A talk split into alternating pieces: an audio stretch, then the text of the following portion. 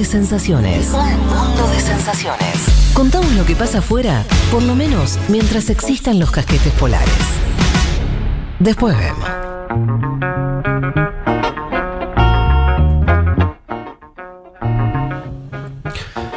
Bueno, muy bien. Eh, vamos a avanzar porque les decía que tenemos un programa con muchos temas. eh, y este también particularmente me parece recontra interesante para desarrollarlo bien, que tiene que ver con la salida de Estados Unidos de Afganistán, eh, año 2001, ¿no? Septiembre, las Torres Gemelas, no sé cuánto tiempo después, pero creo que fueron semanas, pocas, después de eso que ya comenzó la intervención de Estados Unidos eh, en Afganistán, si no me equivoco, así que tenemos que hacer la cuenta, 20 añitos. Sí, 20 añitos y un tema que ya hemos tocado, ¿no? Eh, hace unos meses cuando, bueno, Biden anunció eh, el fin de la presencia de Estados Unidos en Afganistán con una fecha simbólica, ¿no? Para eh, terminar definitivamente, que es justamente el 9-11, ¿no? Eh, ahí ya va a haber un acto oficial marcando un poco esa postal de eh, fin de un ciclo. Lo cierto es que lo que estamos viendo estas semanas es eh, ya, digamos, el fin de la presencia de facto, ¿no? Porque la semana pasada Estados Unidos eh, abandonó lo que era su última base militar, la base de eh, Bagram. Hoy tiene menos de mil soldados en campo. Digamos, hoy no hay ningún tipo de, de presencia. O sea, hoy Estados Unidos no puede lanzar un operativo militar, por ejemplo. Nos estamos viendo los- las últimas semanas Mm. eh, y este plan de, de evacuación de los, soldados o de retirada, como quieran llamarlo, eh, un, operativo que según algunas voces había acelerado, de hecho eso fue noticia la semana pasada, como que qué pasó que se está adelantando esta salida, bueno, finalmente Biden dijo que no, que esto estaba siendo tal como lo planeado y que para fines de agosto ya no iba a haber efectivos de Estados Unidos en eh, Afganistán. Esta misma semana también Reino Unido anunció el fin de las operaciones. Recordemos que acá hablamos de un retiro de Estados Unidos, pero con el resto de las tropas de la OTAN. ¿No? Un poco lo habíamos comentado en esa columna. eh, la frase era: entramos juntos, nos vamos, eh, nos vamos juntos. Ajá, o, O sea, sea que, Estados Unidos. que no, queda, y- no, no queda en presencia extranjera prácticamente ya en Afganistán, sería un poco el... el- el- la Claro, se van. Estados Unidos y la OTAN. Eh, ahora vamos a ver el tema de la presencia extranjera, pero sí, al menos en términos digo, de, de Estados Unidos y OTAN, que, era, que fue digamos, la, la presencia más importante de estos últimos 20 años, bueno, sí, efectivamente ya no. Sería otro ciclo.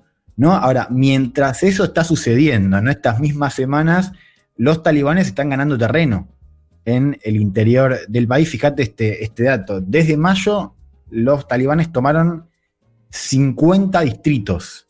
Para tener una idea, eh, Afganistán tiene en total 370. O sea, 50 de esos 370 se eh, recuperaron solo desde mayo Mira, por parte de los talibanes. Un escenario esperado, pero que también parece estar acelerándose, ¿no? Esta idea de un clima también que favorece a los talibanes, ¿no? Porque termina la presencia de Estados Unidos mientras los talibanes ya están avanzando terreno y hay un poco la- el fantasma de que una vez que esto suceda, ¿no? Que, que Estados Unidos termine definitivamente la presencia, bueno, que los talibanes puedan derrocar al gobierno o, bueno, generar una situación de mayor inestabilidad, ¿no? En Sí. eh, el país. Y claro, son noticias que también llegan a la Casa Blanca, ¿no? Que hoy está en una situación donde lo que prefiere es el silencio. Biden ya hizo el anuncio hace unas semanas, ahora medio que no quiere saber mucho, ¿no? De, de lo que pasa en claro, Afganistán. claro, está bien, no, tiene mucho, eh, no, no es que puede salir muy a festejar mucho. Claro, él ya está, digo, Sí. ya, ya anunció lo que había que anunciar, fue el pre- es el presidente que le pone fin, ¿no? Después de, eh, bueno, tres administraciones que la prolongaron. Ahora, claro, no, no quiere tener más noticias. De hecho, Mm. es un tema bastante rípido. Biden ya tuvo algunos cruces. Eh, en la semana pasada, o sea, esta no, la, la anterior, le habían preguntado en una conferencia de prensa y dijo, no, yo de esto no quiero hablar. Ah, Solo de temas felices, porque era el- el- la víspera del 4 de julio de la independencia. Bueno, Sí. él dice, no, no, de esto no voy a hablar, solamente quiero hablar de cosas buenas hoy. En otro momento ya me ocuparé. Bueno, finalmente ese momento llegó esta semana con una conferencia de prensa dedicada eh, a la salida de eh, Afganistán. Y bueno, a él le preguntaron ¿no? sobre estas noticias que se están dando de eh, talibanes avanzando en el territorio y un gobierno que queda cada vez más expuesto. Y fíjate la, la respuesta que, que da Biden, casi si no tuviese mala intención, diciendo abriendo el paraguas, ¿no? Diciendo, bueno, nosotros fuimos para allá para Sí. prevenir nuevos ataques terroristas. no dijimos nada de construir una nación. Escuchemos al presidente de Estados Unidos. The United States did what we went to do in Afghanistan to get the terrorists to attack us on 9 11 and deliver justice to Osama bin Laden, and to degrade the terrorist threat to keep Afghanistan from becoming a base from which attacks could be continued against the United States. We achieved those objectives. That's why we went. We did not go to Afghanistan to nation build. And it's the right and the responsibility of Afghan people alone to decide their future and how they want to run their country. Estados Unidos hizo lo que fue hacer en Afganistán, dar con los terroristas que nos atacaron en el 9-11, impartirle justicia a Osama Bin Laden y degradar la amenaza terrorista para evitar que Afganistán se convierta en una base desde la cual se podrían continuar los ataques, los ataques contra los Estados Unidos. Esos objetivos los logramos, por eso fuimos, no fuimos a Afganistán para construir una nación y es el derecho y la responsabilidad de los afganos únicamente para decidir su futuro y cómo quieren gobernar su país. Mirá vos, una, un autodeterminista de los pueblos, el, compañero Biden. Eh, claro, ahora, pero, ahora sí, a, Laden lo mataron en el 2011. O sea, Sí. se quedaron un rato después, porque por él tomar las palabras de, de Biden como que es una, es una narrativa, como se dice ahora, ¿no? Pero igual, ponerle que sean verdad, pero, pero eh, eso, es- esa tarea había terminado hace una década. Claro, a ver, una- nos recuerda un poco la narrativa del establishment, ¿no? Para, para estadounidense, para lo que fue la invasión, Sí. ¿no? Esta cosa de prevenir eh, a que Afganistán funcione como base, esta idea de Ajá. administrar justicia a los que perpetúan el ataque, ¿no? Ahora, digo, la evaluación de si fue un éxito o no, un poco depende de, de los objetivos que se tomen en cuenta. Claro. Ahora, si uno mira hacia atrás, es muy difícil creer que Estados Unidos no estaba interesado en construir un nuevo orden sin los talibanes. digo, porque Mm. si no, es muy difícil explicar por qué Obama expandió la presencia a partir Claro. de 2008, por qué hubo un pico eh, en términos de presencia en 2011, ¿no? Y esos 20 años difícilmente se explican sin tener en cuenta que Estados Unidos intentó construir un orden y no pudo, fracasó. Y, Y y ahí sin la- considerar, perdón Juan, los años anteriores, porque con la invasión soviética a Afganistán, de hecho siempre les recomiendo mucho el libro que en, en la traducción en español es Los talibán de Ahmed Rashid, que cuenta justamente cómo los talibanes surgieron por el, digamos, el apoyo de Estados Unidos para, eh, bueno, el entrenamiento militar, digamos, ¿no? Que después, bueno, van a surgir con fuerza en la década del 90, pero Claro. cómo Estados Unidos jugó en- durante la invasión soviética a Afganistán para crear ni más ni menos que a los talibanes. Claro, en ese marco, sí, claro, Afganistán hay que también entender digo, las particularidades que tiene con eh, invasiones extranjeras, pero también los últimos 40 años. O sea, no con. Estados Unidos únicamente, sino también con los soviéticos y eso que decís vos, ¿no? Es ese marco de guerra civil donde surgen los talibanes, donde Estados Unidos, claro, había aprovechado para desestabilizar y de una, una manera conseguir una, una victoria simbólica, ¿no? Contra la Unión Soviética. Ahora, eh, Biden, nosotros lo dijimos en esa columna, Biden no era un gran entusiasta respecto a la idea de profundizar la, la presencia. Esto fue un tema de roce entre Obama y, y Biden cuando gobernaba. Obama ahora es un presidente que por lo que vemos ahora no está tan interesado en justificar esa intervención del pasado, sino más bien en evitar la responsabilidad por lo que viene ahora. Que ese es el gran problema que va a tener Estados Unidos y que explica también por qué a Estados Unidos le conviene, y a Biden particularmente, que eh, estas noticias se empiecen a silenciar, ¿no? Lo que pasa ahora en el territorio. Que es bueno, ¿qué pasa si el gobierno cae? ¿Cuál es el rol que va a tener Estados Unidos? ¿O qué pasa si el país entra en otra guerra civil? Que es, que es lo más lógico. Que es hacia donde estamos caminando, Claro, exactamente, sí, sí. ¿no? Y vemos también un tema donde Biden, como les decía antes, se pone nervioso. O sea, ya sucedió. Es que diría, yo vengo siguiendo un poco las conferencias de prensa. Ajá. Es un tema en el cual Biden vi- viene teniendo varios cruces con periodistas. Mirá. ¿Y eso por qué? ahora- Porque Biden sí. es. eh, perdón, si lo haces decir ahora, digo, pe- eh, eso te quiero con que Biden al final también es un hombre muy del sistema, ¿no? Como que no es que. Él, él tuvo que ver, más allá de que no siempre gobernaron los demócratas, pero esto fue. atraviesa los partidos eh, esta cuestión, digo, no es atribuible a los republicanos, por decirlo, eh, ¿no? No, no, no, no, no. Ciertamente, digo, hubo un esfuerzo bipartidista. Biden for- formó parte de eso al principio. Después es cierto, como te decía, él estaba en contra de seguir con la intervención. Eso fue, él fue una de las voces dentro del sistema que decían esto no sirve para nada, no va a servir aumentar la presencia para terminar rápido. Esto no va a pasar. Bueno, finalmente no es, no es tanto que el tiempo le dé razón, sino que Biden cuando llega a presidente, lo dijimos en esa columna, ¿no? Eso de la experiencia, en haber formado parte de esas discusiones, me parece que suma que ahora Biden decide honrar ese compromiso que había tomado Trump, porque recordemos también Sí, Trump también se que quería viene ir. de un acuerdo entre Sí. los talibanes eh, y eh, la administración Trump firmado en 2020. Y Biden que no quiere saber nada, dice, bueno, yo voy a honrar el deadline y voy a ser el gobierno que ponga fin a esa, Mm. a esa presencia. Pero digo, hay algo de la experiencia de Biden en esas discusiones que me parece que contribuye, ¿no? que en los primeros meses Biden decida ponerle fin a esa eh, presencia. Pero escuchemos otra vez esa conferencia de prensa donde, bueno, los periodistas o una periodista le pregunta ¿no? a Biden justamente por la responsabilidad que tendría Estados Unidos ante eventuales muertes de civiles. Bueno, la respuesta de Biden es rotunda y marca un poco este nerviosismo que, que les contaba. Escuchemos este cruce entre periodistas y el presidente de Estados Unidos. Will the United States be responsible for the loss of Afghan civilian lives that could happen after No. the military exit? No, no, no. It's up to the people of Afghanistan to decide on what government they want, not us to impose the government on them. If this isn't a mission accomplished moment, what is it No, there's no mission accomplished. How would you describe it? The mission was accomplished in that we got Osama bin Laden, and terrorism is not emanating from that part of the world. Le preguntan por esa responsabilidad eh, de Estados Unidos ante una posible pérdida de vidas de civiles afganos después eh, de la presencia. Dice, no, no, no, no.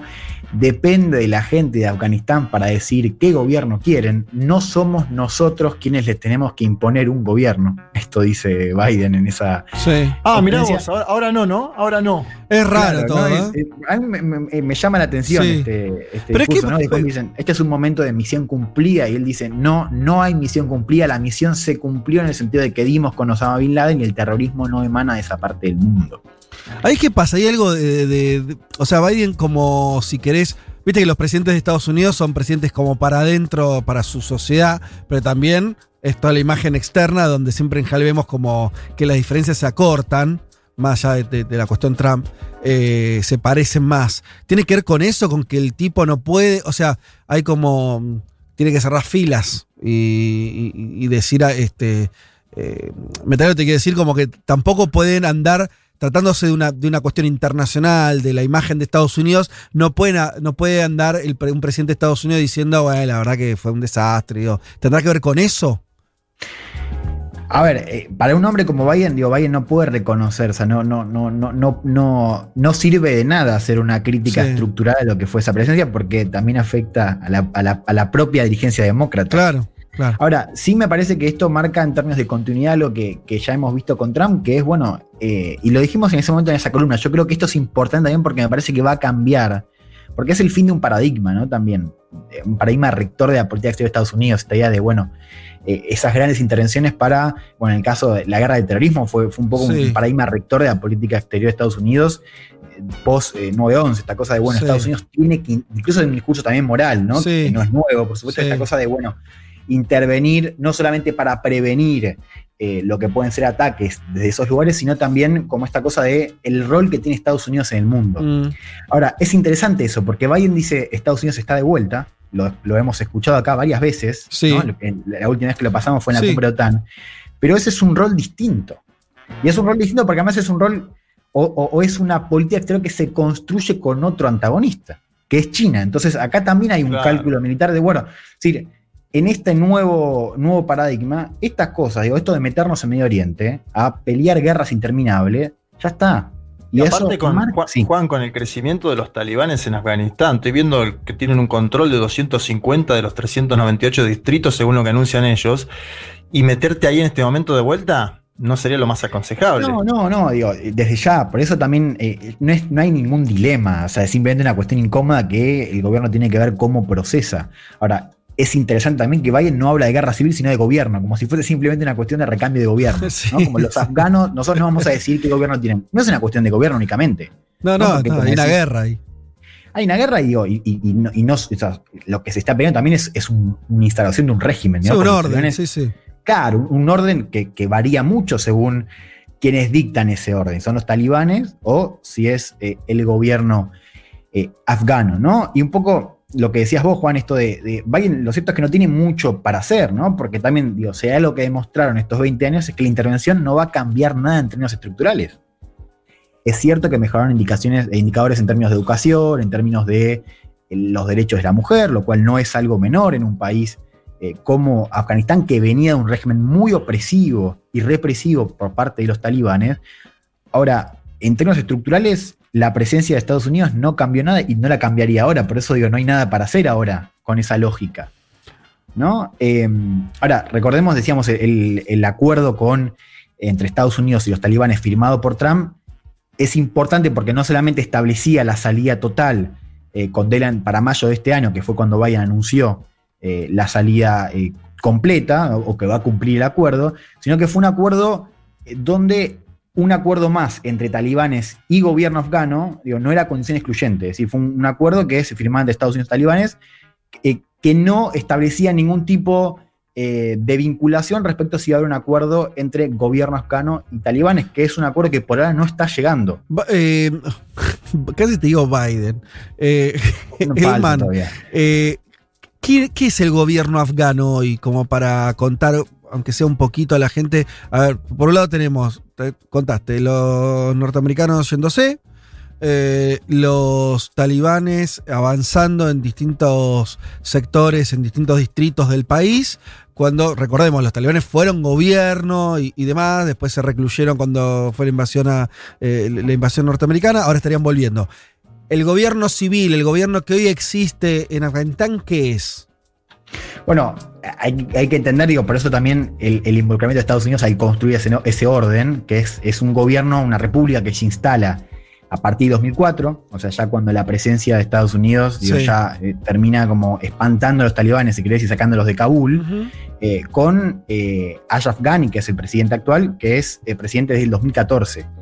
¿no? Es una república muy marcada, o sea, es un gobierno, es un gobierno afgano, pero respaldado por Estados Unidos y el resto eh, de, de Occidente, que además es un gobierno Sí.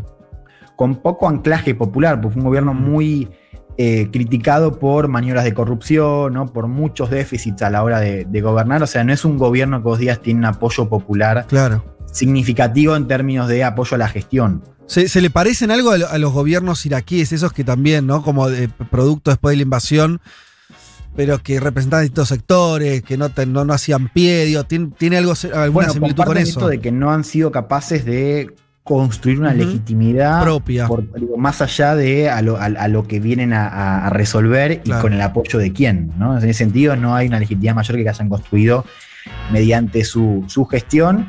Eh, y un poco hablábamos del clima, ¿no? Fíjate, que hace una semana salió un, un reporte, un informe de la comunidad de inteligencia publicado en el Wall Street Journal que decía que, insisto, informe elaborado por la comunidad de inteligencia de Estados Unidos, que decía que el gobierno corre peligro de ser derrocado en un plazo de seis meses después de la retirada.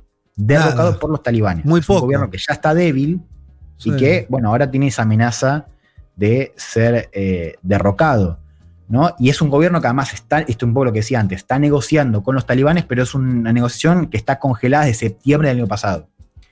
Y que difícilmente produzca avances con este clima, ¿no? Porque los talibanes ciertamente no, les, no, les- no- no es el momento para negociar, es el momento para avanzar desde un punto de vista militar estratégico. De Sí. hecho, las crónicas, y fíjate también un poco nos marca cuál es el clima que se vive allá. Las crónicas desde Kabul nos están diciendo que, por un lado, hay cada vez más gente dispuesta a migrar, o sea, que hay cada vez más gente en puestos de Sí. intentando sacar pasaportes para irse del país, Sí. que en algunos distritos las tropas afganas están tan dispersas y tan en minoría que se rinden sin siquiera luchar. Mm.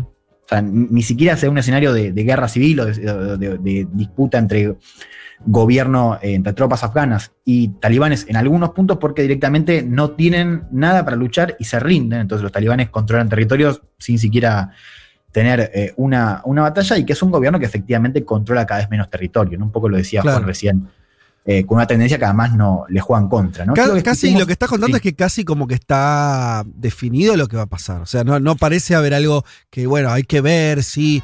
Pa- parece eh, más una pregunta de cuánto tiempo que de qué va a pasar. Totalmente, ¿no? Y acá también hay otra pregunta y ahora la- eh, cuento este audio y después Sí. voy cerrando, que es también, ok, sabemos que los talibanes están avanzando en territorio. Hay una pregunta de respecto a si va a volver el orden talibán, ¿no? Porque hemos escuchado cosas de, no, bueno, Ahora ellos aceptaron también, eh, hay un, espíritu más moderado y aceptaron también lo que fue el país en estos últimos 20 años. Y hay una pregunta flotando, que es, bueno, ponerle que siguen avanzando en territorios. ¿Qué pasa con ese orden que vimos, ¿no? Previo a la invasión de Estados Unidos. Quiero que escuchemos a Mariam Safi, fundadora de un, de think tank en, en Kabul, eh, hablando un poco sobre esta situación en algunos distritos del interior del país. La escuchamos. Very recently, we have reports that uh, districts that have been taken over by the Taliban, they have already imposed restrictions on women, on media. Uh, for instance, women are in, in Tahar reportedly uh, not allowed to leave the house without a male chaperone. Clinics have been closed. There's also reports of media blackout. Dice, muy recientemente tenemos informes de que los distritos que han sido ocupados por los talibanes ya han impuesto restricciones sobre las mujeres, también en la prensa. Por ejemplo, a las mujeres en Tajar no se les permite salir de la casa sin un hombre como acompañante. Mm. Las clínicas han sido cerradas. También hay reportes de apagones mediáticos, ¿no? Contando un poco eh, Sí. lo que se vive en estos distritos que han sido recuperados por talibanes y que dan cuenta de ese orden, ¿no? Que fueron, eh, que impusieron los talibanes, sobre todo muy represivo y opresivo para con las mujeres. A ver, voy cerrando con esto. Tres escenarios que tenemos hoy en, en Afganistán para hacerlo más corto y directo. El primero es un acuerdo de poder compartido entre gobierno y talibanes, a lo que hoy no estamos viendo, que depende de esa negociación que está congelada desde septiembre del año pasado y que es un clima que hoy no, no contribuye a ese escenario.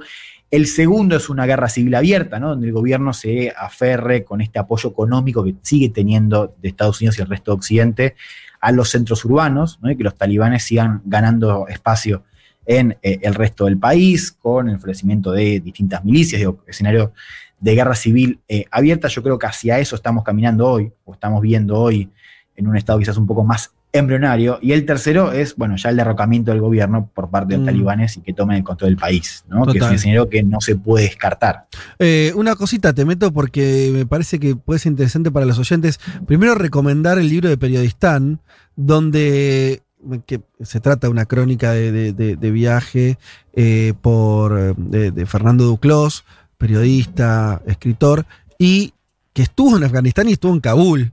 Y lo cuenta en el libro. Y hay algo que, de lo que me acuerdo de ese capítulo, recontra interesante, también que me parece que nos puede permitir entender un poquito, alguna cosita más. Obviamente que los talibanes son, eh, bueno, reco- recontra opresivos y como, como giran una tuerca que ya en muchos países de la región está en cuanto a las mujeres, en cuanto a las libertades individuales, etcétera. Bueno, una tuerca sobregirada sobre eso. Pero también, y él estuvo, vio con gente, durmió en casa de personas en Kabul, caminó un poco a la ciudad y demás.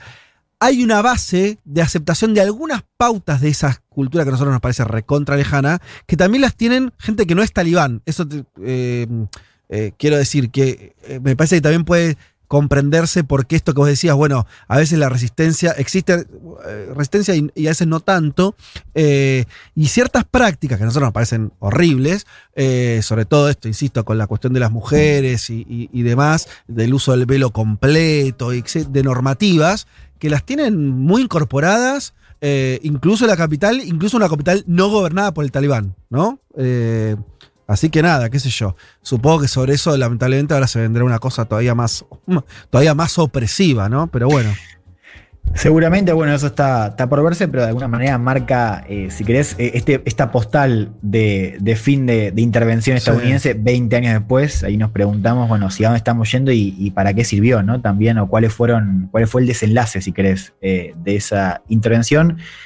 Cierro con esto. Estados Unidos eh, hoy tiene que, o intenta que este tema no, no trascienda y o silenciar un poco las noticias que llegan desde Kabul. Prende una vela también, ¿no? Está pidiendo también ayuda de otras potencias, Rusia y Turquía, ¿no? Que suelen no colaborar con Washington, ahora podrían asumir también un rol más importante eh, en, en- en- en coincidencia, ¿no? Con los intereses de Estados Unidos para este escenario puntual. Cierro con esto, que es Sí. un tema que me gustaría desarrollar en otra columna y A con ver. una perlita. Que es. ¿Saben quién están tejiendo, eh, qué país está tejiendo lazos con los talibanes, intentando proteger inversiones y también con incentivos para que el país se estabilice? China. Ah, mira vos. Digo, sea como sea, esta historia no termina acá, tenemos que, que seguir esta cuestión. China, China, diría Trump. Efectivamente, así que bueno, esta historia no, no termina acá, la vamos a seguir en otra columna, pero bueno, eso será en el futuro. Espectacular, como siempre, Juan Elman.